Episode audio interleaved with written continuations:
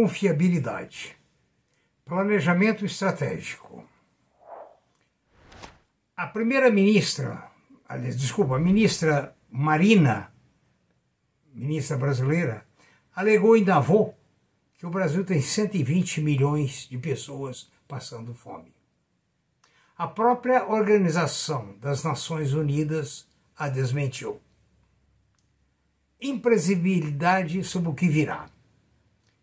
E, trazendo novamente Heráclito de Éfeso, o pai filosófico do planejamento estratégico, não há vento favorável para quem não sabe para onde vai. No vídeo anterior, eu comentei com vocês que inclusive havia uma certa ausência de vídeos devido à incerteza de informações. Nós tivemos agora uma baixa muito grande na semana passada, muito grande, uma baixa considerável da Bolsa né, é, na semana passada, e os esforços foram realmente de água abaixo, com o efeito cascata do, do imbróglio das lojas americanas. Os acionistas João Paulo Lehmann, Márcio Teles e Carlos Alberto Sicupira alegaram que não sabiam da situação da empresa. A empresa tinha 20 bilhões de dívidas não escrituradas. Apurou-se daqui para lá, ela tem 43 bilhões de dívidas. Veja bem, isso é duas vezes o patrimônio líquido dela. Ora, se isso é duas vezes o patrimônio líquido das lojas, ela não vale nada. Absolutamente não vale nada. Se vender tudo, paga metade da dívida. E a outra metade? O trio alegou que não tinha conhecimento.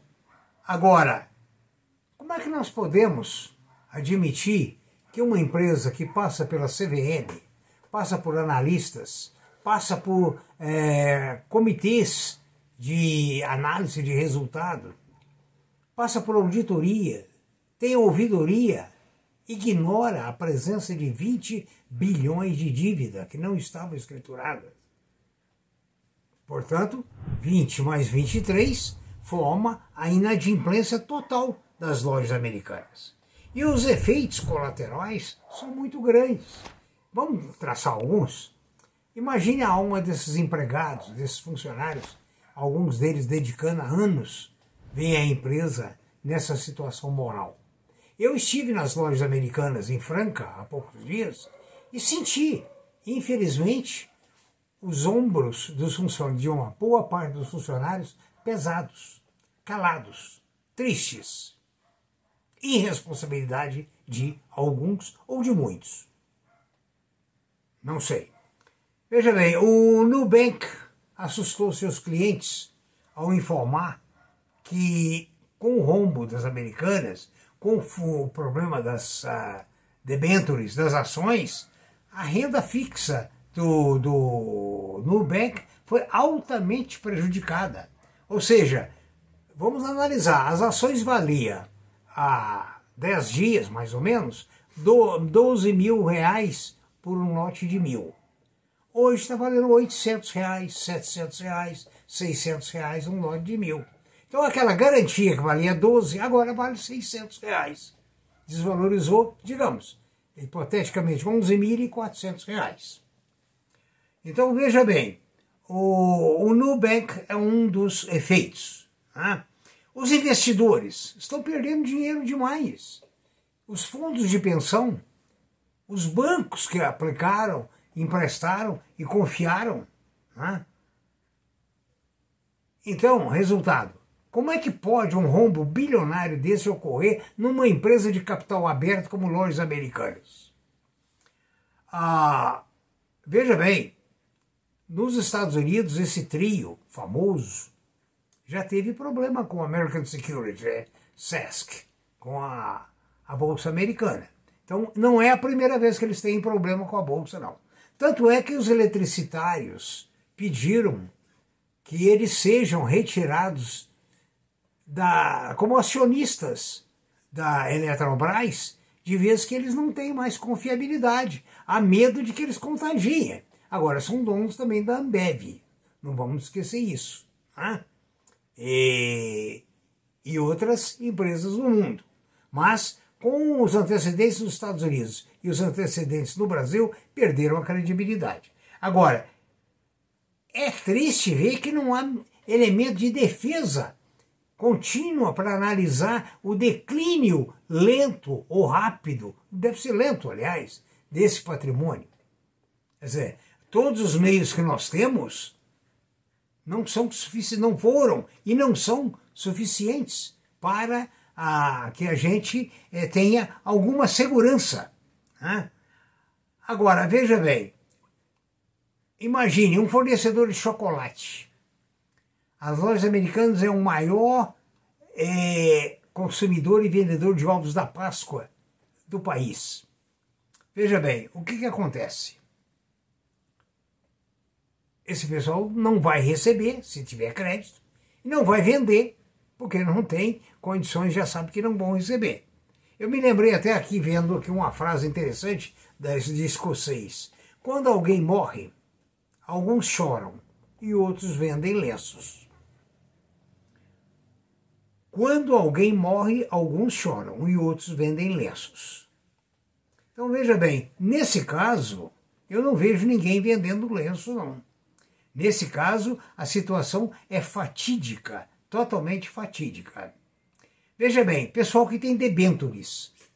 Debêntures, eu falei com vocês, são títulos que você adquire das empresas, da Vale, da Petrobras e outras, recebendo juros, recebendo é, é, rentabilidade.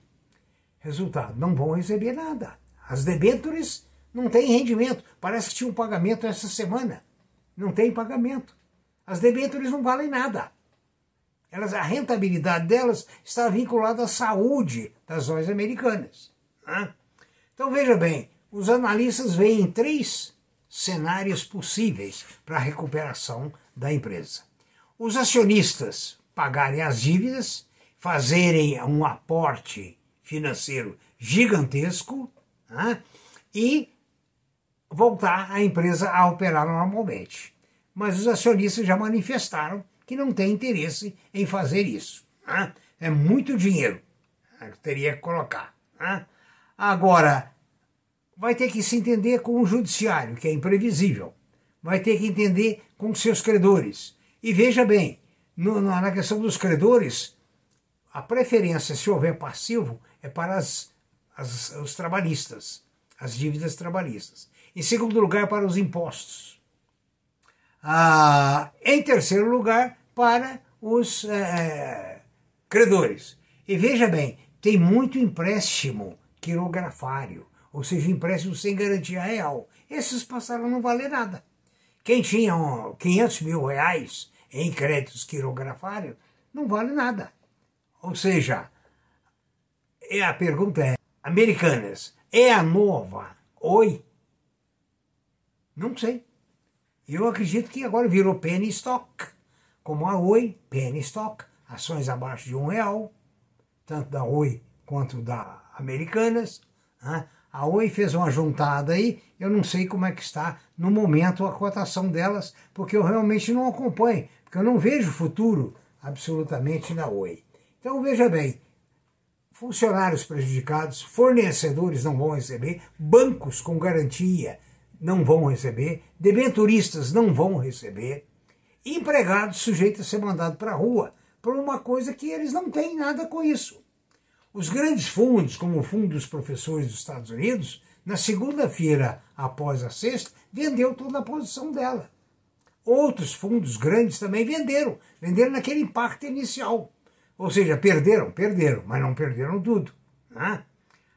Então, veja bem, é uma coisa muito triste que está ocorrendo no mercado brasileiro, com semideuses do capitalismo, porque os três são semideuses. Sempre foram tidos como reis, deuses, ah, empreendedores de sucesso, e, no entanto, vocês estão vendo, né? Os sócios Teles, o Lehman e o Sicupira levaram muita gente para o brejo. Ou seja, Vamos ver o desenrolar disso tudo, mas nós sabemos que as ações vão virar pó, as debêntures vão virar pó, essa luta na justiça vai resultar em muito pouca coisa, porque são 40 bilhões, 43 bilhões de dívida, o dobro do patrimônio líquido da empresa. Estão vendendo todo o patrimônio, não paga metade. Além disso, tem a preferência para os, os, os débitos trabalhistas e a preferência para a, o fisco. Então, consequência, a, não se pode esperar absolutamente grande coisa. Bom, então aqui hoje eu vou falar só de lojas americanas. Espero que isso aí sirva principalmente para uma coisa. Que você diversifique a sua carteira. Não aplique num papel só. Eu mesmo já tive época de estar aplicado em um papel, dois. O risco é muito grande. Diversifique. Setores, escolha diversos setores. Né? para que você esteja amparado em caso de crise e em caso de inadimplência dessa natureza. Uma inadimplência criminosa perante olhos de quem deveria estar vendo o desenvolvimento miserável desta companhia. Muito obrigado, tenha cuidado. Prudência e caldo de galinha não faz mal para ninguém. Obrigado.